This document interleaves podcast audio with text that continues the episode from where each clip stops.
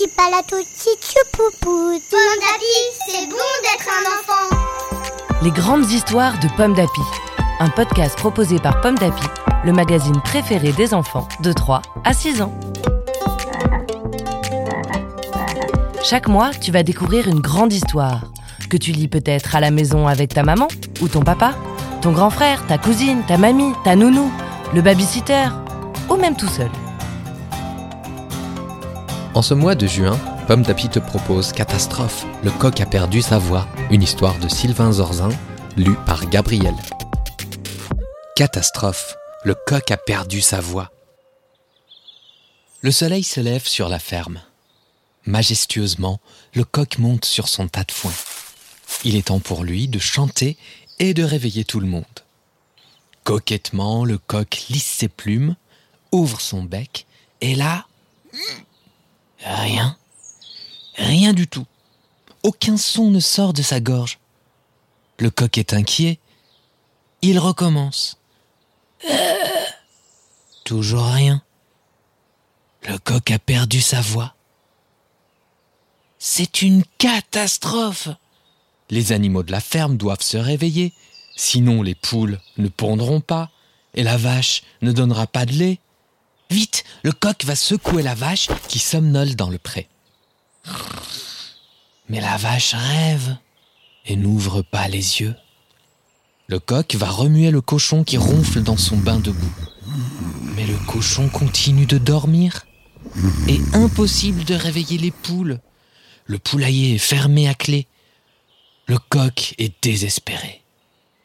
Il retourne tristement sur son tas de foin. Enfin, une voix résonne dans la cour.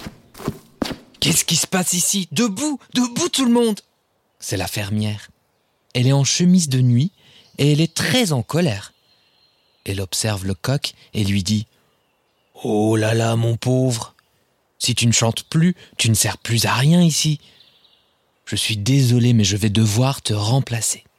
Le coq veut protester, mais aucun son ne sort de sa gorge.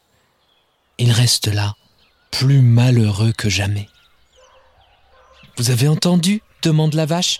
Le coq est notre ami. Il ne peut pas partir d'ici. Nous devons l'aider. Le cochon dit alors Et si le coq avait quelque chose de coincé dans la gorge? Il faut le secouer dans tous les sens et je suis sûr que notre ami retrouvera sa voix. Aussitôt, les animaux attachent le coq sur le dos de l'âne et voilà l'âne qui bondit dans les champs, sautant par-ci, cabriolant par-là. Le coq est remué dans tous les sens. Il a tellement mal au cœur qu'il devient tout vert. Mais il ne chante toujours pas. Essayons de le faire rire, propose le cochon. Rigoler, ça guérit de tout. Et zou, le cochon, la vache et l'âne vont enfiler les habits de la fermière qui séchait là-bas sur le fil à linge. On dirait une belle bande de clowns. Puis ils dansent devant le coq. Leur ami éclate de rire. Mais ça ne fait pas cocorico. Non, ça fait... Voilà maintenant que le coq a le hoquet. Tout le temps. C'est encore pire, se lamente le cochon. Faisons-lui peur, propose l'âne. Il paraît que ça arrête le hoquet. Alors, discrètement, l'âne, la vache et le cochon vont se rouler dans la boue, dans le foin, dans les crottes des moutons. On dirait trois monstres gluants. Ils approchent du coq tout doucement.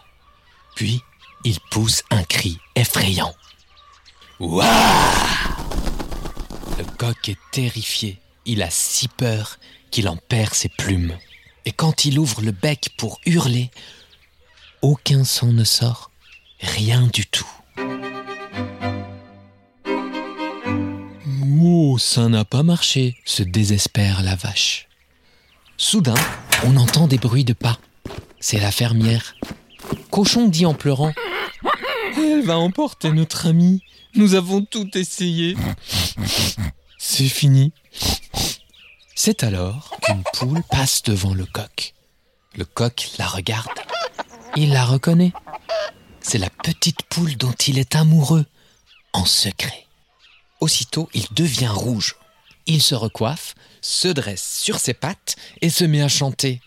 Cocorico Cocorico Cocorico Cochon sourit et dit Finalement, il suffisait que le coq soit amoureux. Notre ami est sauvé, ajoute l'âne. Il a retrouvé sa voix. C'est ce qu'on voulait, pas vrai? La vie de la ferme pouvait recommencer comme avant. Enfin, presque. Désormais, à toute heure du jour et de la nuit, le coq amoureux crie Cocorico! Cocorico! Cocorico! Et tous les animaux de la ferme, en même temps que la fermière, hurlent Ça suffit, on voudrait dormir! Une histoire écrite par Sylvain Zorzin pour le magazine Pomme d'Api numéro 652. Merci d'écouter Pomme d'Api. Rendez-vous le mois prochain pour découvrir une nouvelle grande histoire de Pomme d'Api.